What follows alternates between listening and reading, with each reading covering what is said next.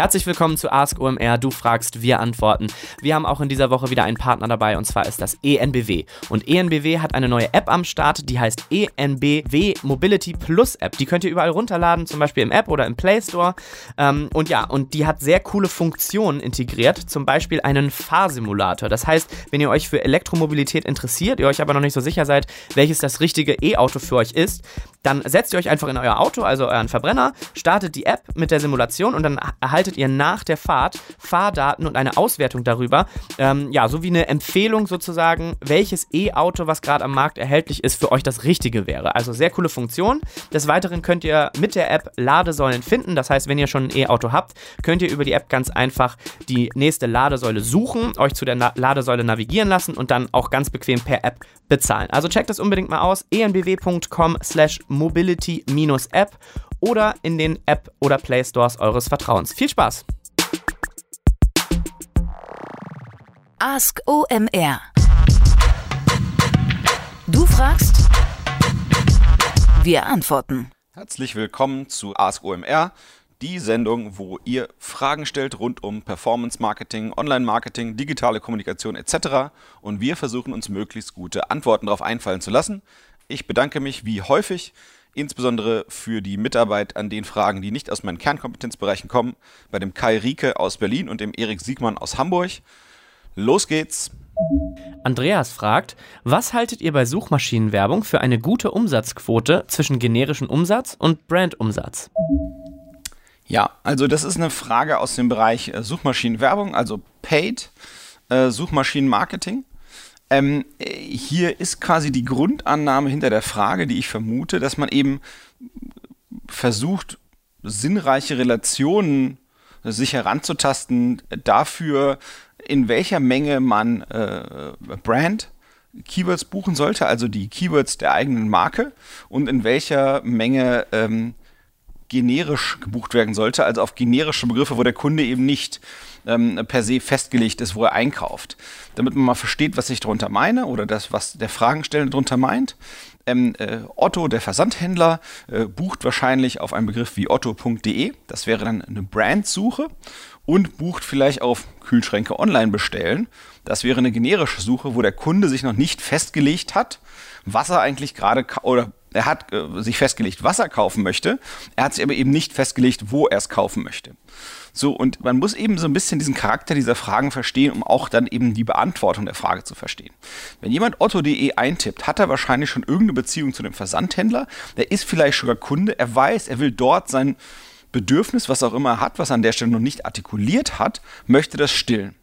Das heißt, der Suchende, der über so eine Suche einsteigt, der ist jetzt nicht direkt wirklich ein Neukunde, der über den Suchkanal akquiriert würde in dem Sinne, sondern der hat wahrscheinlich irgendein anderes Werbemittel schon mal gesehen, ähm, online oder offline, und ist überzeugt dann davon, dass dieser Händler der richtige für ihn ist, in dem Falle dieses Bedürfnisses, was er gerade hat. Im Fall der generischen Suche, generisch, weil der Suchende sich an der Stelle noch nicht festgelegt hat, wo er sein Bedürfnis stillt, die sind eben hochspannend, weil das sind wirklich Neukunden, die eben gerade nicht an einen spezifischen Händler denken, sondern eben offen dafür sind, wo sie das Bedürfnis stellen, nur darüber Aussagen treffen an der Stelle gegenüber der Suchmaschine, was eigentlich deren aktuelles Bedürfnis ist. Wenn man über Suche äh, nachdenkt, ist es der Erfahrung nach so, dass ungefähr zwei Drittel aller Suchen generisch sind und ein Drittel aller Suchen ja eigentlich schon wissen, wo sie hinwollen, bloß die Suchmaschine nutzen als Weg, um dahin zu kommen. Und da gehören auch diese Branded Searches von Werbetreibenden dazu. So, das heißt, ähm, wenn man SEA betreibt, dann ist es eben in der Erfahrung nach so, dass die Brandsuchen unheimlich effizient sind. Die sind meistens sehr günstig pro Klick, haben gigantische Conversion-Raten und ist ja auch irgendwie klar, der Kunde möchte ja eh zu dem Händler. So, und die generischen Suchen, die sind meistens sehr teuer pro Klick, haben schwierige Conversion-Raten und man muss wirklich um den Kunden kämpfen darauf zu hoffen, es könnte eine gesunde Quote geben äh, und dass man da so auf eine Mischkalkulation achten muss und kann, die ist, befürchte ich, ein bisschen irreführend. Wir teilen diese Ansicht selten. Die Brand Searchers sind, wie gesagt, entweder Bestandskunden Oder ähm, es sind Kunden, die, sagen wir mal, auf andere Branding- oder Marketing- oder Performance-Marketing-Maßnahmen von mir reagieren. Und das Generische sind eben Neukunden. Dort gewinne ich wirklich Anteile. Das heißt, ich fange da an, die falschen Sachen miteinander zu vergleichen. Wenn ich zum Beispiel als Werbetreibender, der ohnehin einen großen Marktanteil hat, dann werde ich automatisch potenziell viel mehr Brandsuchen haben, weil viele Leute in dem Markt meine Brand kennen wenn ich ein Markteindringling bin, unter Anführungsstrichen, oder jemand, der versucht, einen Markt oder einen Produktbereich oder einen Servicebereich zu erobern, dann habe ich automatisch erstmal wenig Brandsuchen in dem Bereich, weil die Leute kennen mich nicht, sondern ich versuche denen eigentlich zu zeigen, hier, mein Produkt oder Dienstleistung ist besser als das, was es bisher am Markt gibt. Das heißt, was man sich eigentlich angucken muss, ist jetzt nicht eine Umsatzquote zwischen diesen beiden Bereichen der Suchmaschinenwerbung, sondern man muss sich eigentlich angucken, die Kosten-Umsatz-Relation. Und zwar eben nicht für den gesamten Kanal Suchmaschinenwerbung, also bezahlte Suchmaschinenwerbung, also eben dieses klassische Auktionsgebot, was man früher Google AdWords genannt hatte und heute nur noch Google Ads heißt, ähm, sondern man muss sich die Kosten-Umsatz-Relation wirklich anschauen, getrennt für Neukundengewinnung und das eben in jedem Segment. Das heißt, wie sind meine Neukundengewinnung Kosten-Umsatz-Relation im Bereich SEA Brand und SEA generisch. So, und ich glaube, das, das kommt schon zu sinnreicheren Vergleichen ähm, dann dahin. Ähm, und, und es ist eben, wie gesagt, schwer, dann eine allgemeine Aussage zu treffen. Ähm, es ist auch sehr, sehr stark abhängig von der Attributionslogik. Also auch das spricht wieder dagegen, darauf zu hoffen, dass es solche Umsatzrelationen geben könnte ähm, oder Umsatzquoten. Ähm, es hängt extrem davon ab, geht man auf eine First-Click-Logik, eine Last-Click-Logik, eine Badewanne oder was Komplexeres. So, und, und dann ist eben auch eben ganz stark davon abhängig, ne, also was eben auch verhindert, dass man überhaupt Aussagen über so eine Quote treffen kann, ist, wie gut ist das AdWords-Konto überhaupt ausgebaut, ja? Ein, ein AdWords-Konto, was eben nicht so gut ausgebaut ist, wo, sag ich mal, der generische Bereich gar nicht so geil gemanagt wird, wenn man sieht, oh, teuer, oh, schwer und man kriegt es halt nicht so gut hin, aus irgendeinem Grund. Der hat von einmal viel Brandanteil und ein gutes Konto, was, was die Leute eben im Griff haben, die halt irgendwie ausgefuchst eben die Sachen klug attribuieren ähm, und, und wo irgendwelche äh, SEA-Wunderwerkler dahinter sitzen. Das hat automatisch in, im Vergleich zu so jemandem, der das halt schlechter gebaut hat, in dem gleichen Bereich unter gleichen Konditionen, auch äh, einen größeren generischen Anteil, weil es eben diesen generischen Bereich besser gebacken bekommt. Insofern gibt es halt eben ja, drei, vier Aspekte, warum es eben nicht möglich ist, äh, Aussagen über solche Umsatzquoten zu geben. Und die Suche danach sollte eigentlich auch nicht die richtige sein, sondern wirklich zu gucken, über welchen Kanal kriegt man da wie viel äh, Neukunden zu, zu, welchen Kosten. Und selbst bei der Neukundengewinnung über äh, Branded Searches muss man sich auch immer fragen, okay, wem ist das eigentlich wirklich durchzuattribuieren, weil wenn jemand eine Branded Search macht, dann hat er in der Regel irgendeine andere Branding-Maßnahme vorher gesehen und wurde dort überzeugt für die Brand und man muss eigentlich gucken, dass man da einen Teil dessen auch nochmal hin attribuiert, wenn man sich da die Kundenakquisitionskosten für diesen Bereich des SEA anschaut. Ich hoffe, es hilft weiter. Kurze Unterbrechung für unseren Partner Host Europe. Die starten direkt mit einer Frage an euch. Was braucht ihr für euren nächsten Hackathon? Richtig starke Ideen, motivierte Teams und eine optimale Serverausstattung. Als großer erfahrener Server- und Hosting-Provider sponsert Host Europe Hackathon-Veranstaltungen kostenlos mit der erforderlichen Hardware, mit Infrastruktur und Services. Host Europe kennt die speziellen Anforderungen der digitalen Community und hat sich insbesondere bei Developern, Webdesignern und anderen Online-Profis als Partner auf Augenhöhe einen Namen gemacht gemacht. Unter anderem sind sie auch bekannt dafür, dass sie einen exzellenten Service anbieten, der 24/7 zur Verfügung steht. Also, wenn ihr einen Hackathon plant, dann sichert euch kostenlos euren Virtual Server und registriert euch gleich unter www.hosteurope.de/hackathon. Nochmal hosteurope.de/h-a-c-k-a-t-h-o-n. Vor der nächsten Frage noch ein kurzer Hinweis auf unseren Wasserpartner, unseren Unterstützer hier im Podcast Gerold Steiner, die diese Folge auch wieder mit Wasser unterstützen. Und nun kommt die Frage, die uns via Facebook erreicht hat. Über Facebook könnt ihr uns nämlich auch Fragen stellen und die Frage lautet, kann ich bei meinem Online-Shop auf Gutschein-Affiliates verzichten? Ja, die Frage ist einer der klassischen, die uns eigentlich schon im Affiliate-Marketing mindestens die letzten fünf Jahre regelmäßig immer wieder begleitet. Äh, es gibt für, für Händler oder Anbieter immer wieder folgende Herausforderungen, um mal den Hintergrund der Frage nachvollziehen zu können. Ja?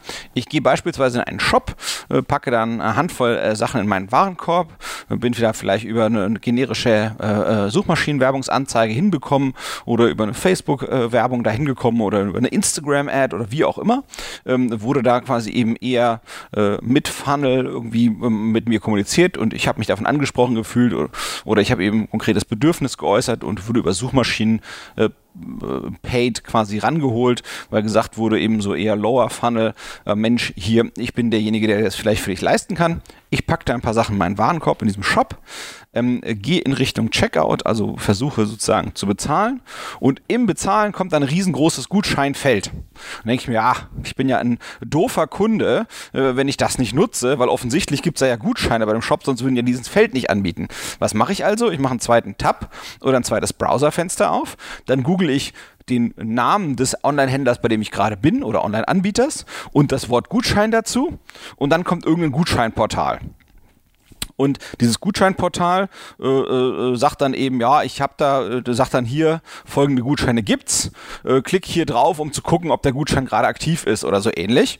Und dann kommt da entweder eine gute oder eine schlechte Nachricht. Und wenn da eine gute Nachricht kommt, sprich es gibt einen Gutschein, dann ist da ein Code und dann gehe ich halt zum Online-Händler und dann äh, trage ich diesen Code ein. Und dann ist aber der letzte Klick, der quasi passiert ist, der in der Attributionslogik derjenige beim Gutschein-Affiliate. Und beim Auschecken ist das dann quasi der Last Click, der passiert ist. Und dadurch kriegt der Affiliate ähm, äh, ähm, äh, sozusagen diesen Erfolg dieser Transaktion zugerechnet. So, und insofern ist das jetzt immer wieder die Diskussion, äh, macht das so Sinn oder nicht? Das ist eigentlich so der klassische Case, der immer diskutiert wird, der eben gegebenenfalls zu einer Fehlattribution führt. So, ich, ich glaube, das ist äh, ein, ein diffiziles Thema äh, und ich habe da einen eher äh, pessimistischen Blick drauf und den würde ich gerne mit euch teilen und versuchen, ihn auch zu begründen. So, also das erste Grundproblem ist, wenn man, wenn man eben solche Gutscheine-Affiliates hat, ist, dass man da vielleicht Leute dadurch, dass man eben äh, sowas ermöglicht, äh, Leute davor zurückhält, zum vollen Preis zu kaufen. Das heißt, die gehen da auf ein Portal äh, und fangen sich einen Cookie ein äh, vom, vom Gutschein-Affiliate, weil das eben ja, von, von der UX der Gutschein-Affiliate-Seiten so gestrickt ist. Und unabhängig davon, ob es den Gutschein gibt oder nicht, meistens fangen die sich einen Cookie ein. Ähm, und äh, selbst im Fall, dass es ein, keinen Gutschein gibt, zahle ich halt immer noch sowohl an den Affiliate als auch an das Affiliate-Netzwerk, in dem Fall Provision. So, und das heißt, äh, ja, äh, ich habe da erstmal Kosten und ich gebe da etwas rein von meiner reinen Gewinnmarge ab als Online-Anbieter oder Online-Händler. So, nehmen wir an, es gibt einen Gutschein, dann habe ich zusätzlich noch weniger Umsatz plus zahle diese ganzen Provisionen. Das heißt, ähm, ich würde gucken, dass ihr als äh, jemand, der Affiliate Marketing betreibt und Affiliate-Programm anbietet, sicherstellen, dass das vor allem ähm, die Neukundenakquise belohnt. Und meine Gutschein-Publisher, also meine Gutschein-Affiliates, ich glaube, da ist extrem viel in, in meiner werbetreibenden äh, äh, Rendite äh, zu, rauszuholen, indem ich die gut manage. Da ist extrem viel rauszuholen. Das heißt, ich würde gucken, dass man eben Gutscheine äh, immer nur extrem individualisiert einsetzt eher in der CRM-Aktivierung als jetzt in der wirklichen Neukundenakquise und man dort auch eben ganz klar aussteuert, wofür sind eigentlich diese Gutscheine, also sind die für bestimmte Kundengruppen oder sind die gebunden an äh, bestimmte Produktgruppen oder bestimmte Mindestumsätze. Also da gehören für mich Gutscheine vom, vom Kern der Sache her hin, eher in, in Richtung Bereich Bestandskundenmarketing und, und, und Aktivierung.